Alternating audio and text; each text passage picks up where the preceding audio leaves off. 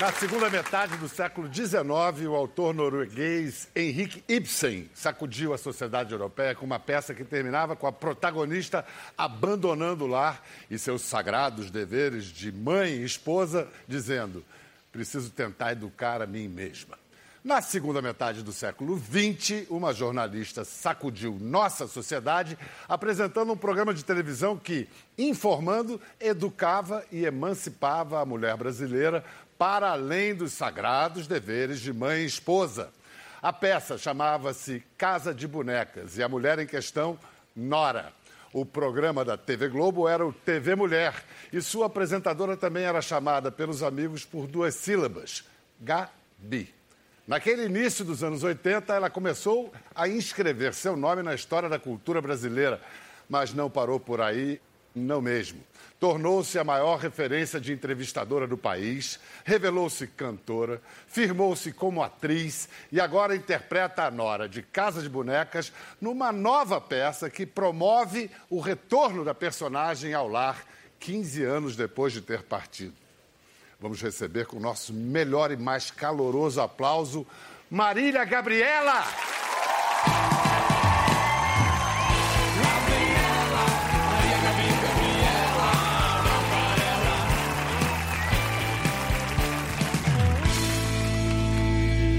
Isso não cansa de ser bonita, né? Ai, vim Nossa. aqui para ser estragada. Hoje. Ah, mas hoje eu posso te mimar de todas as maneiras? Tá, por favor, quero. faça isso. Não me lembro mais quando foi a última ah, vez. Gabi, olha, nariz vai crescer, hein? Gabi, estava falando da Nora no século XIX, do que você representou no século XX na televisão brasileira.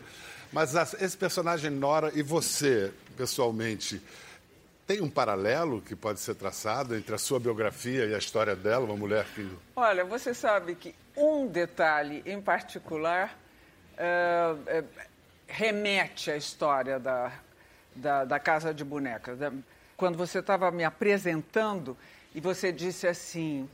Uh, que a Nora, que a gente chama na peça pedantemente de Nora Helmer, uhum. é, é, que é quando ela vai, ela foi embora e mudou a história do teatro mesmo isso. Ela foi embora e, e insatisfeita com o seu papel secundário naquela família, na vida, é, com desejos, com sonhos, ela vai embora e larga três filhos e o marido. Eu não fiz isso de largar para ir fazer alguma coisa. Mas quando eu fui ser correspondente na Europa, eu deixei os meninos com o Zeca. Agora. Coisa que na época era um bocado incomum. Nos anos 80. É, eu diria. É incomum até hoje. É incomum até hoje. É incomum até hoje. A verdade é essa. Nós mulheres carregamos culpas ancestrais e uma estrutura social que favorece isso, religiosa, político, social. Então, nós continuamos muito cheias de culpa, e de culpas, né, no plural. E deve ter também o, o fator instinto, tem tudo isso é, Deve ter o fator biológico claro. também, é. Mas uh, o mundo gira, a Lusitana roda, a mulher hoje tem outro papel na sociedade. Claro. Agora, eu me identifico muito com essa personagem. Me identifico no, nos sonhos, no discurso, na, nas ideias, nas vontades. E me identifico hoje, vamos dizer, hoje, lucidamente. Porque eu fui essa mulher a vida toda, mas sem perceber que eu estava sendo esse tipo de libertária, vamos dizer.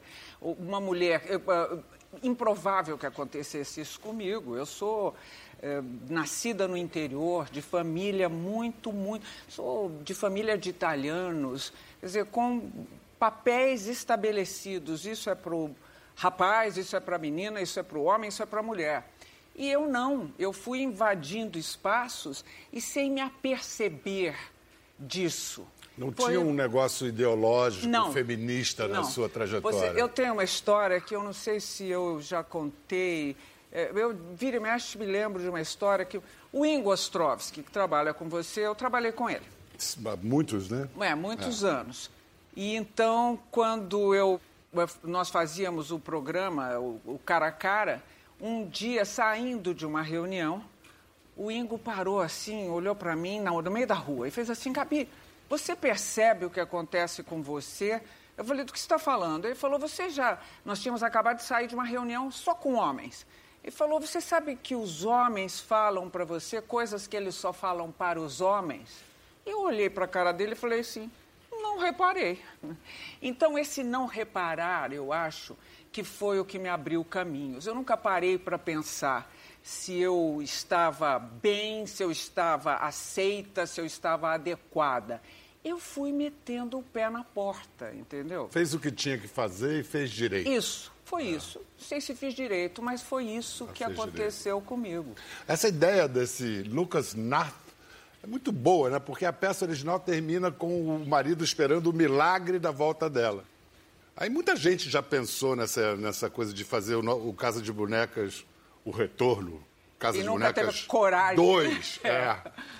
Vamos ver a, a Gabi atuando no, no, palco em Casa de Bonecas 2. Quando as pessoas se casam, elas dizem: Eu escolho você para sempre. Mas com o passar dos anos, as pessoas se transformam em outras pessoas. Só que você está comprometida até a morte, presa presa com uma pessoa com quem você não deseja estar, ou com uma pessoa fingindo ser alguém que não é mais. E vou além. Eu acho que o casamento piora as pessoas. Ah, não é? Porque antes do casamento, antes do casamento, você está cortejando a outra pessoa. Isso significa mostrar seu lado mais gentil e você corteja e corteja até convencer a outra pessoa a se casar com você. E aí o que acontece? quando não há mais razão para se cortejar, o casamento estipula que você tem um compromisso independente do modo como você é tratado.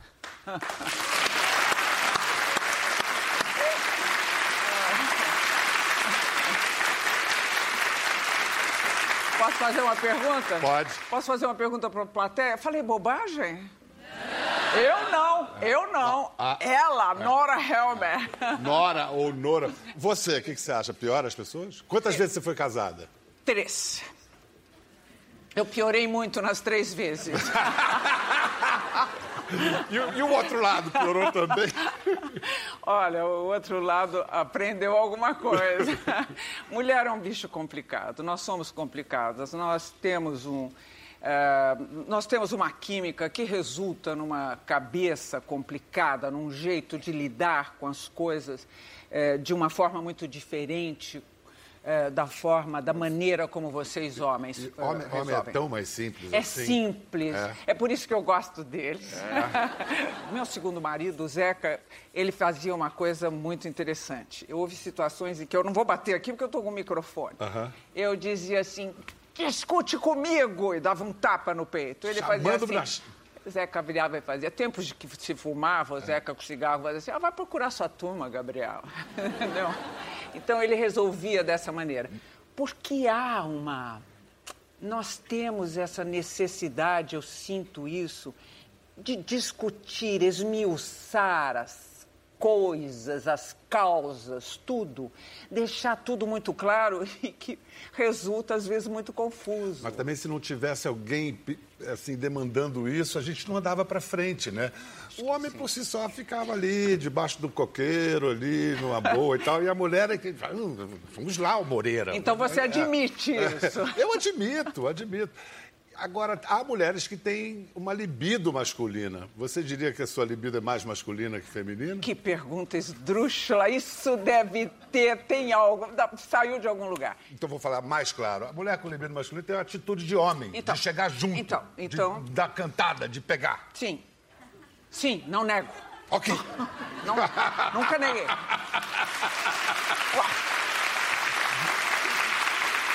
O jogo não é esse. E também nunca foi de caso pensado. Eu só achei que o mundo era assim. Os rapazes ah. fazem isso, a gente também pode fazer. Olhar e fazer, ah, gostei. E ver assim, olha, e, e no geral dava certo. Você estava falando desse. Da, da, sua, da sua casa, onde era que você foi criada?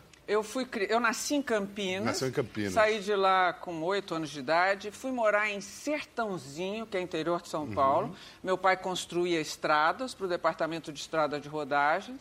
E depois, e a gente foi para Sertãozinho porque era a casa que ele podia pagar na época, lá, naquela cidade menor. Era pai, mãe, você tinha ah, três... Dois irmãos. Dois irmãos. A minha irmã mais velha e o meu irmão mais novo. Marisa e Aloncinho. Alonso. Ah. E aí, depois de três anos e pouco em Sertãozinho, nós nos mudamos para Ribeirão Preto de onde eu saí aos 19 anos para vir viver em São Paulo. Que tipo de educação os seus pais deram para você? Ah, mamãe morreu, eu tinha 14 anos de idade. Ela era uma fera.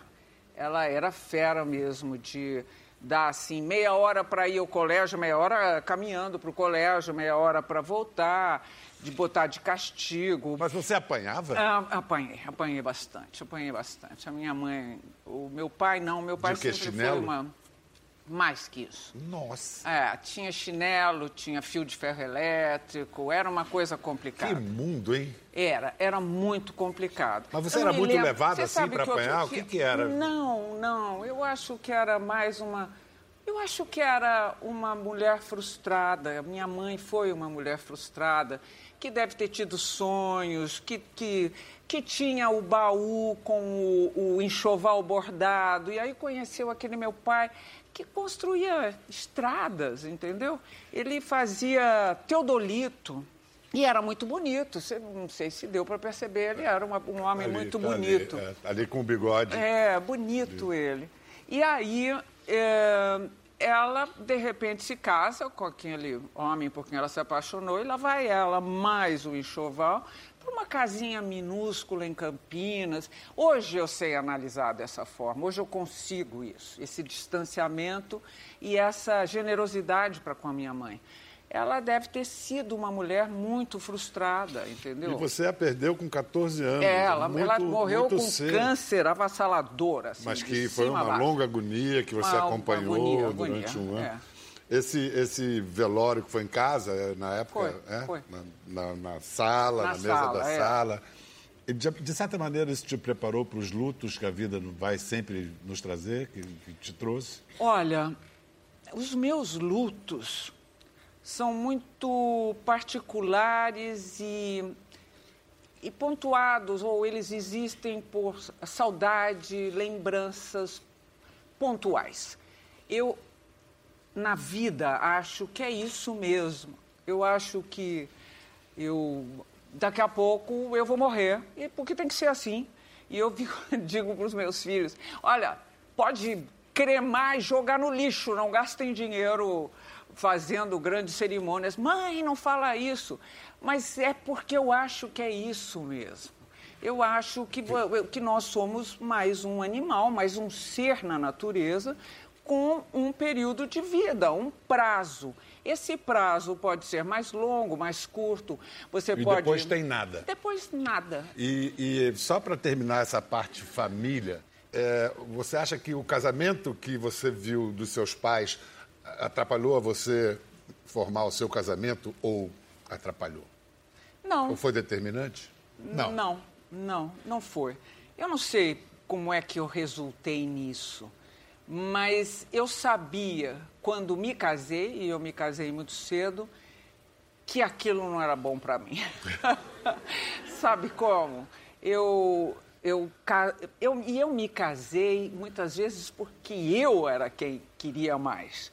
Muitas vezes, nem foram tantas, mas... É, mas a primeira vez foi de véu, Quando eu, quando eu amo, eu, ou quando amava, eu gostava de estar junto, junto o tempo integral. Mas aí, com o passar dos anos, ah, você começa a dar, não, por quê? Né? E, e o que significa isso? E quando passa aquele grande elan, vamos chamar, aquela coisa. Tesão. Que quando você começa a prestar atenção nos outros e que o seu parceiro é tão seu amigo, que vira um amor, tão amigo que você se apaixona na rua, chega em casa e tem vontade de contar. Você não sabe, me apaixonei por um cara tão legal, entendeu? Falar agora da paixão que nos move, que é a paixão por ideias, paixão por trabalho. Vamos ver a jovem repórter Marília Gabriela, começando na Globo, já entrevistando o maior entre os maiores. O Pelé, qual é a sua melhor tabelinha, Tostão ou Elis Regina? Bom, depende onde é que você quer situar os dois lá. Eu acho que cada um em sua profissão, cada um em seu setor, todos os dois são excelentes. Você se considera um bom compositor? Bom, eu não me considero nem compositor.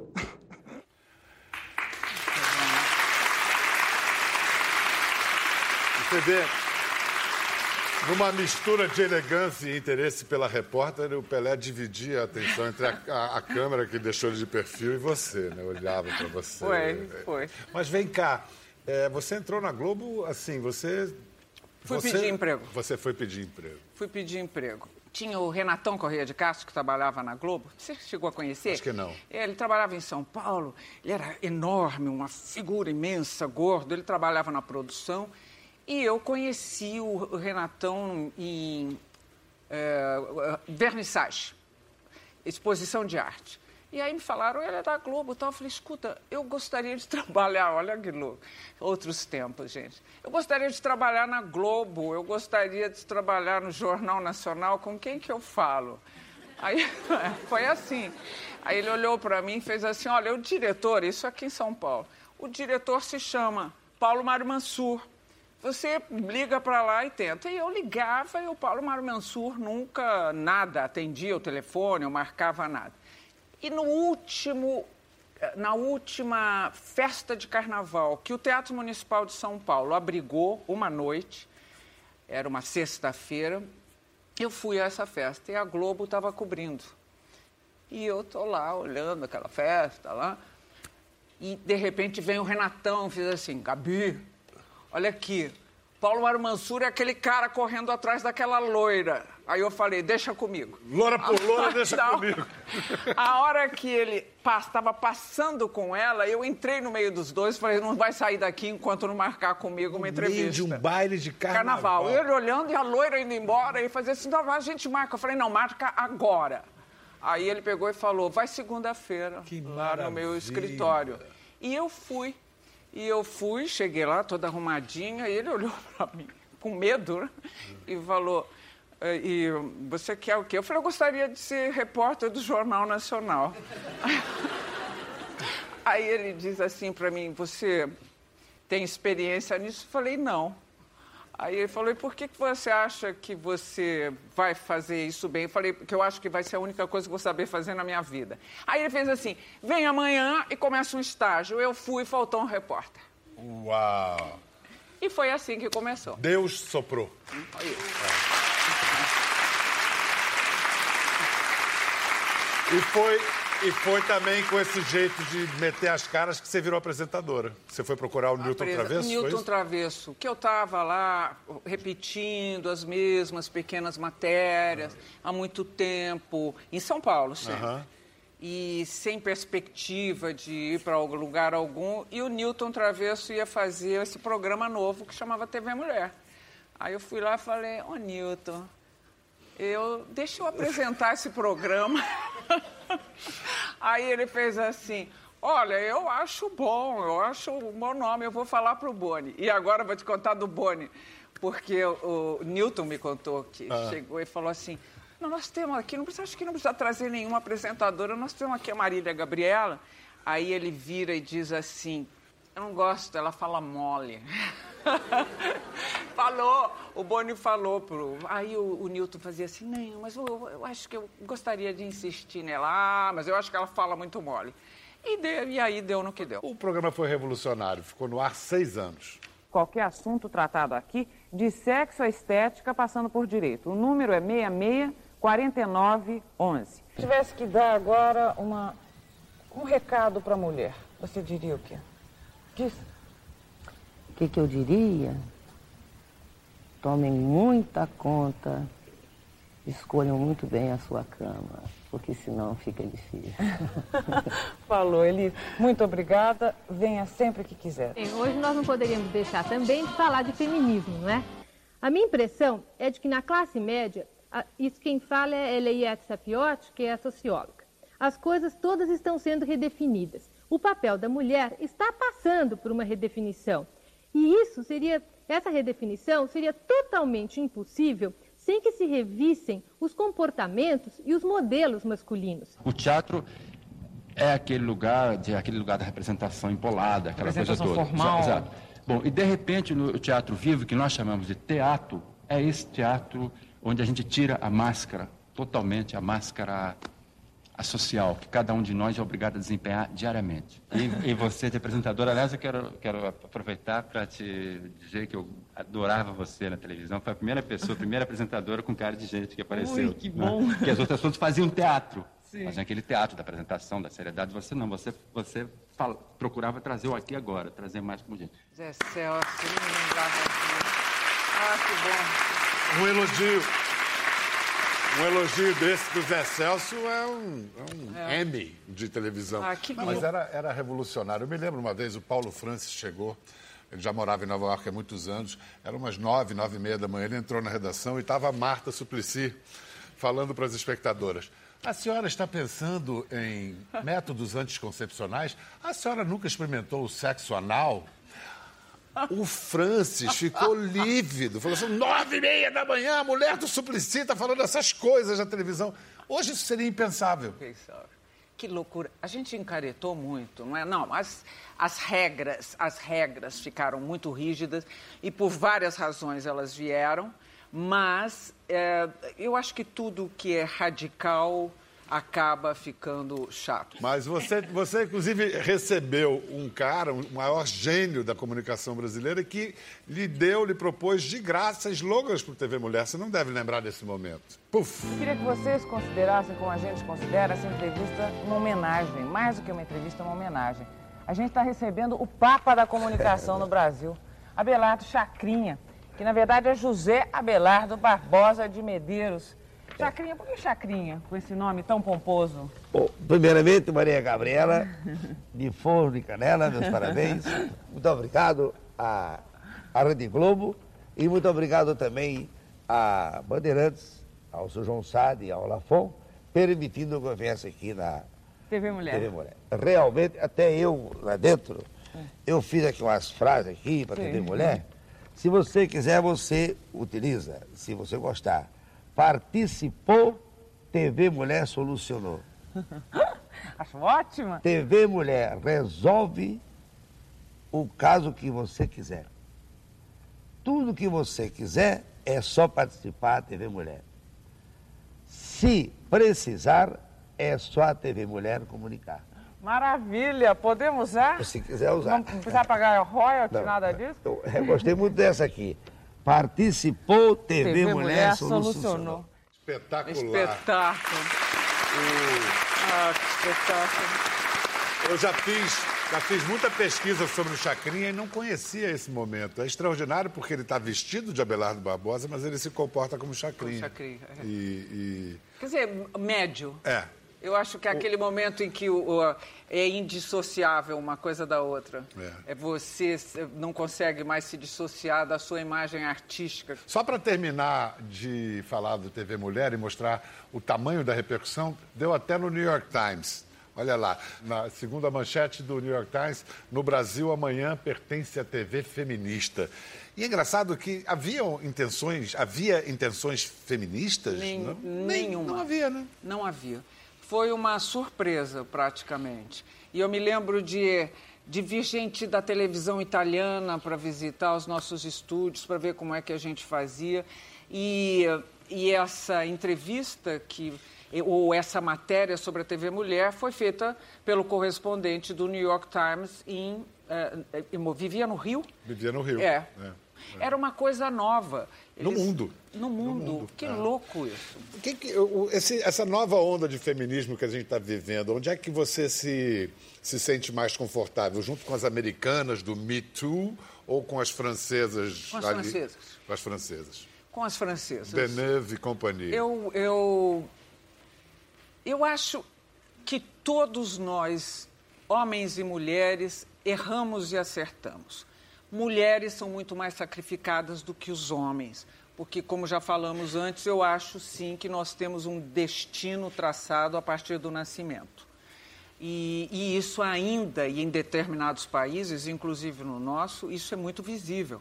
Aqui nós temos um, índices de feminicídio que são assustadores.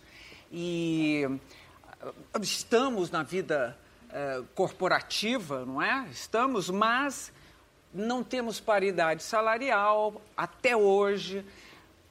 Evoluímos muitíssimo, mas eu acho que há muito para se pensar. E, e eu estou falando, talvez, eu sempre tenho medo de falar em meu nome, porque eu não sou uma maioria.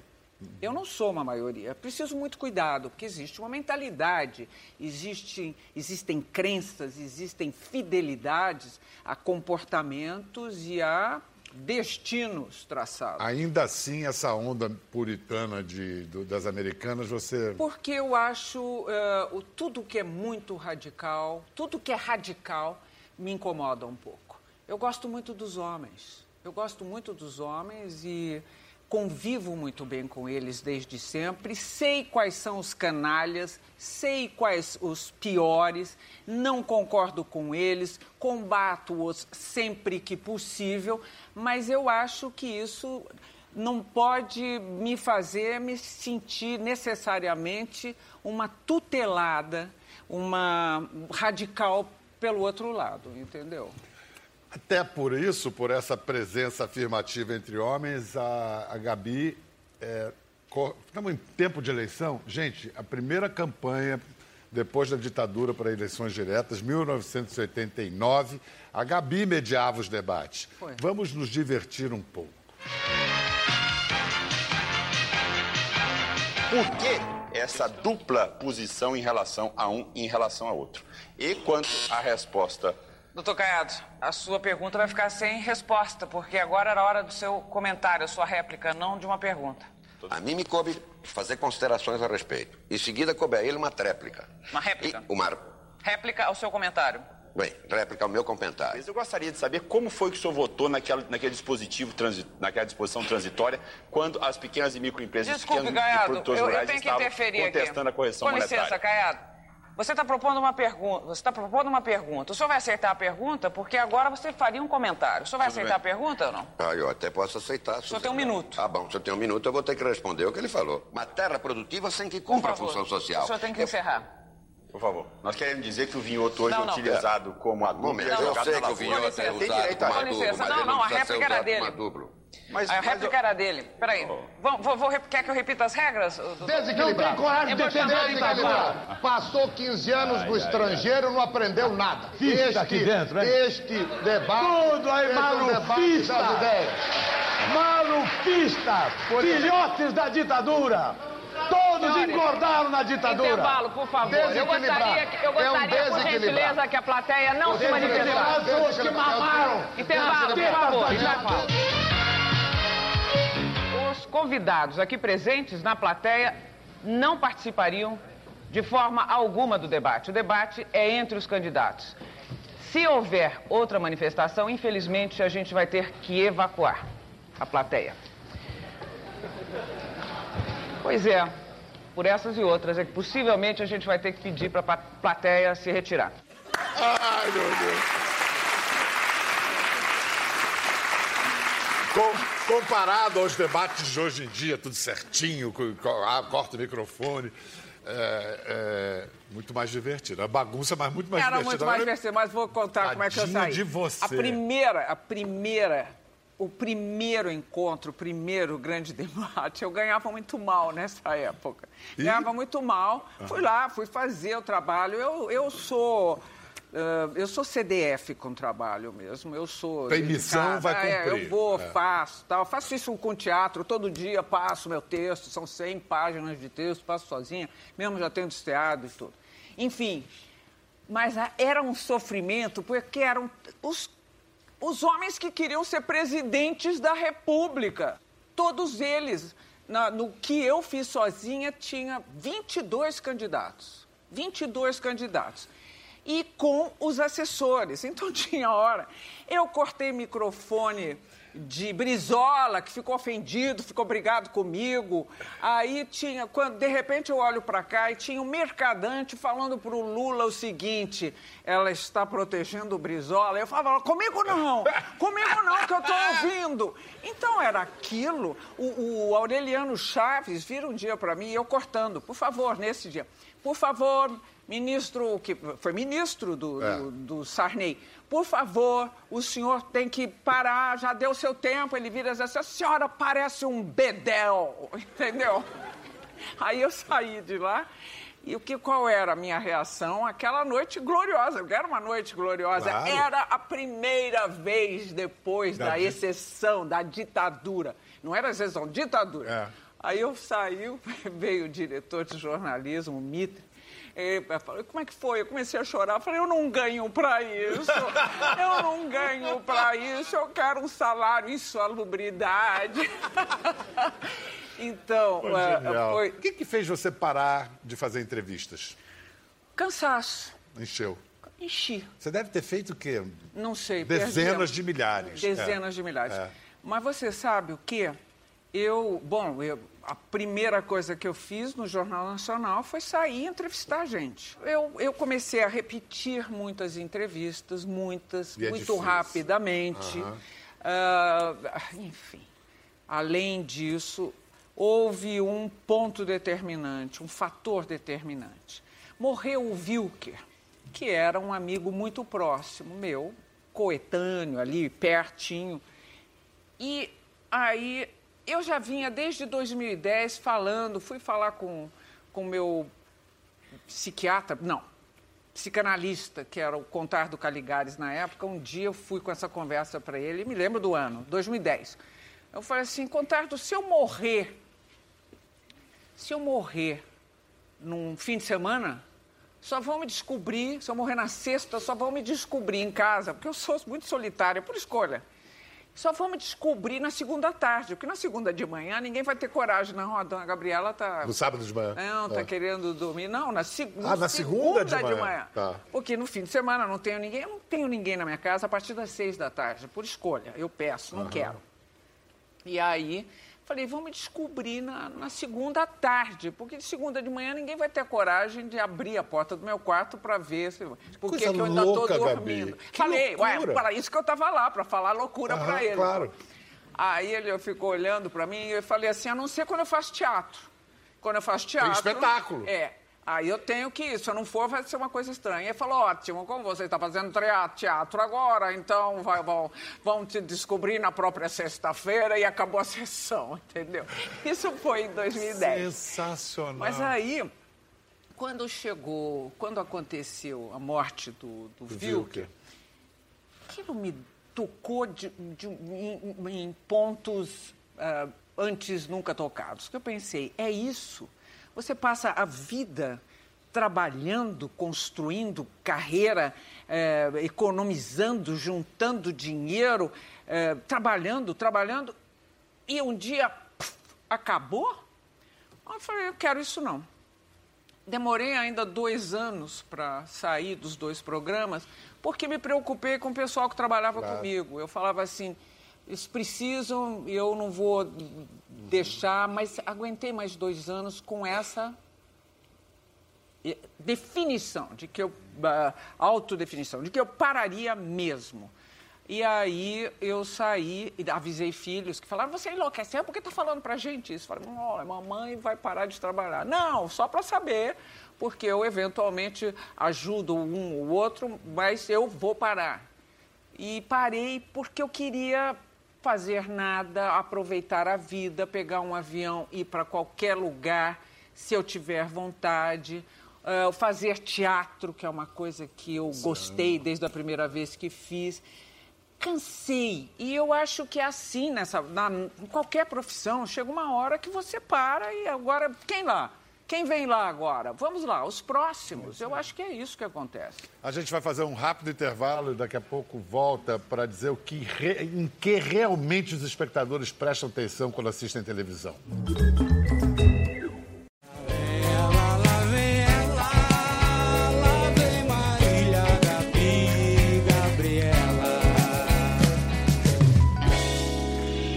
De volta com Rita Lee cantando Marília Gabriela. Você não tinha percebido na entrada? Foi essa música também? Mas essa não é da Rita Lee. Ah, não? Essa é Era outra. outra. Essa do Essa Jorge outra? Ben Jorge. Qual é Jorge essa? Ben. Toca, toca Essa de é novo. Jorge Ben. Jorge Ben, toca de Vocês novo. conseguiram essa música? Difícil achar. Difícil achar. Como é que é? Leva de novo. Lá vem ela,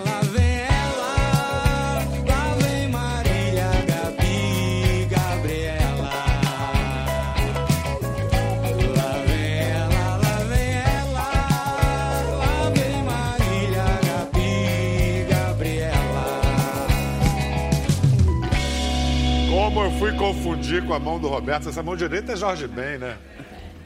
Que, que barato, hein? Fala. você Nós não estamos no ar, não. Estamos no ar, estamos no ar. Estamos no ar? Estamos no ar, estamos no ar. Ah, não. Mas finge que não, finge que não.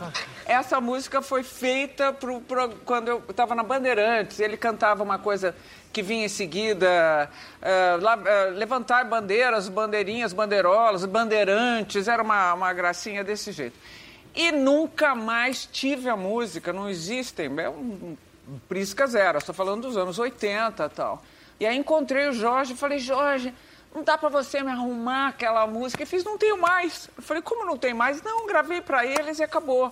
Então, não, não consigo, eu queria Agora muito fala ter com o. Doni Júnior que ele, os seus problemas acabaram. Pois é. Resolveu. Ah, Mas Dé Palmeira. Mas Dé Palmeira, nosso maestro. ouvir? Vocês conseguiram ouvir a Foi o Dé? Palmeira. Dé Palmeira, Ficou que é o nosso procurando essa maestro, música aí. diretor Dé, musical. o Dé achou? Dezinho achou. Dezinho é incrível, tá se escondendo lá. Levanta e faz, faz pelo menos tchau, ela? tchau, Dezinho.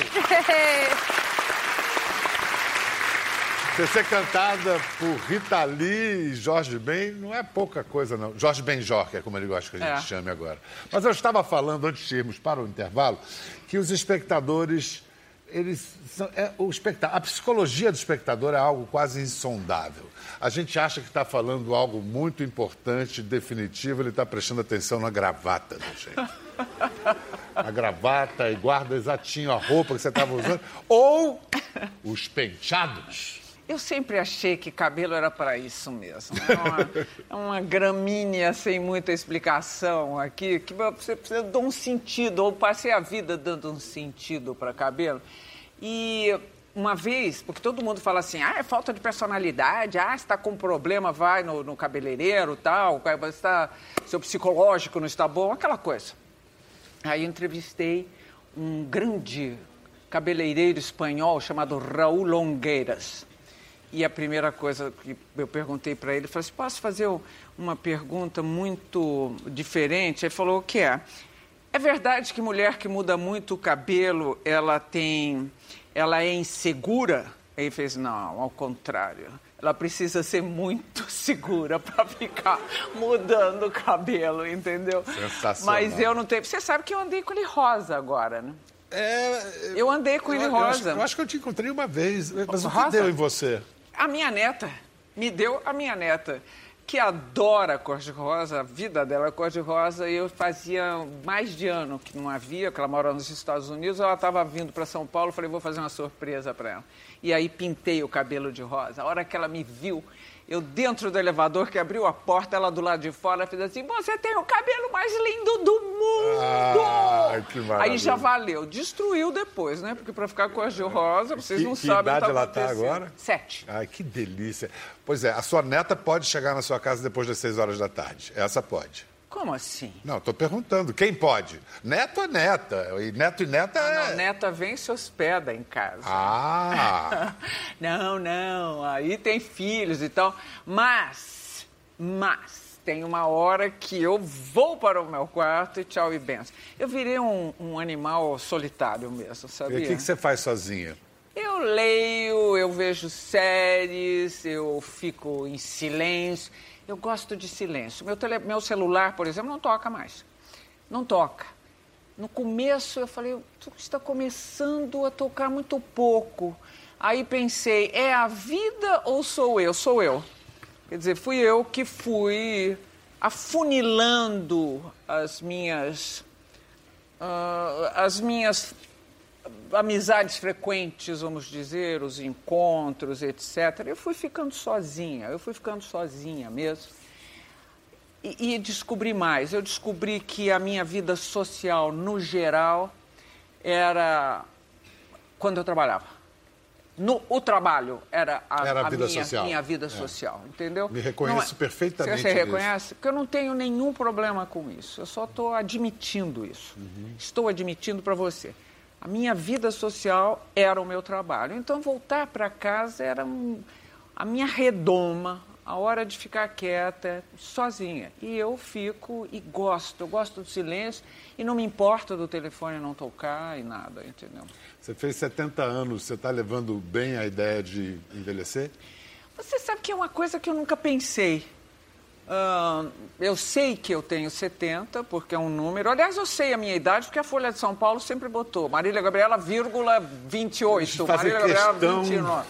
de não esquecer. Então você. Eu cresci sabendo a minha idade com certeza.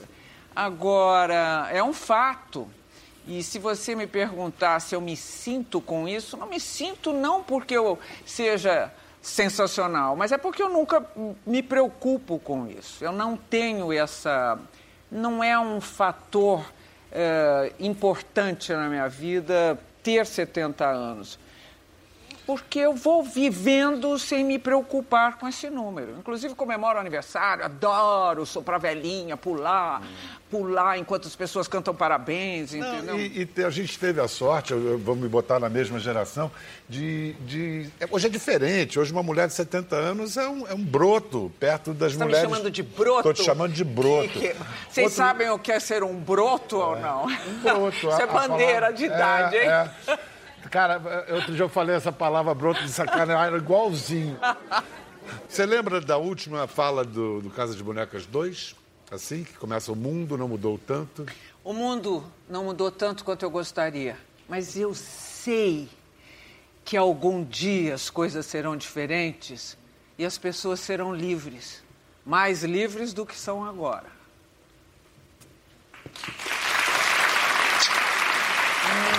Obrigado, meu amor. Ah.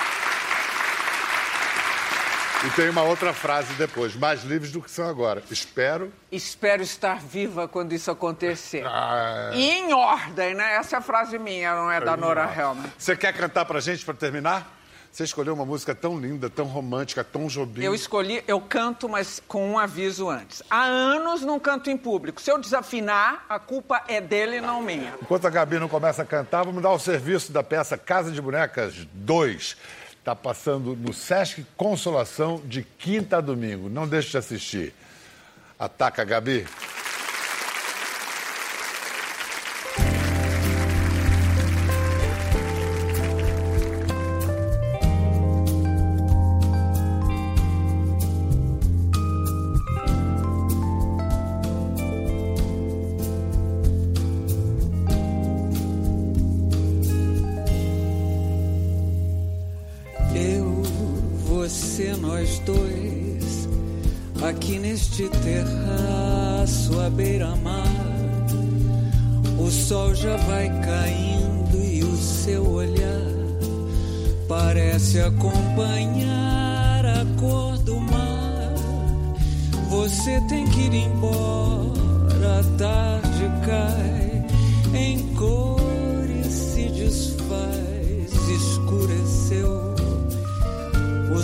Caiu no mar e aquela luz lá embaixo se acendeu.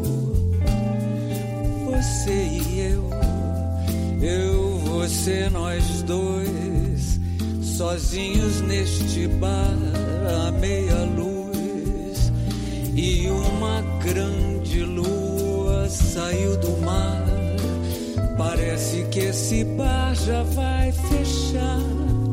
E há sempre uma canção para contar aquela velha história de um desejo que todas as canções têm para contar.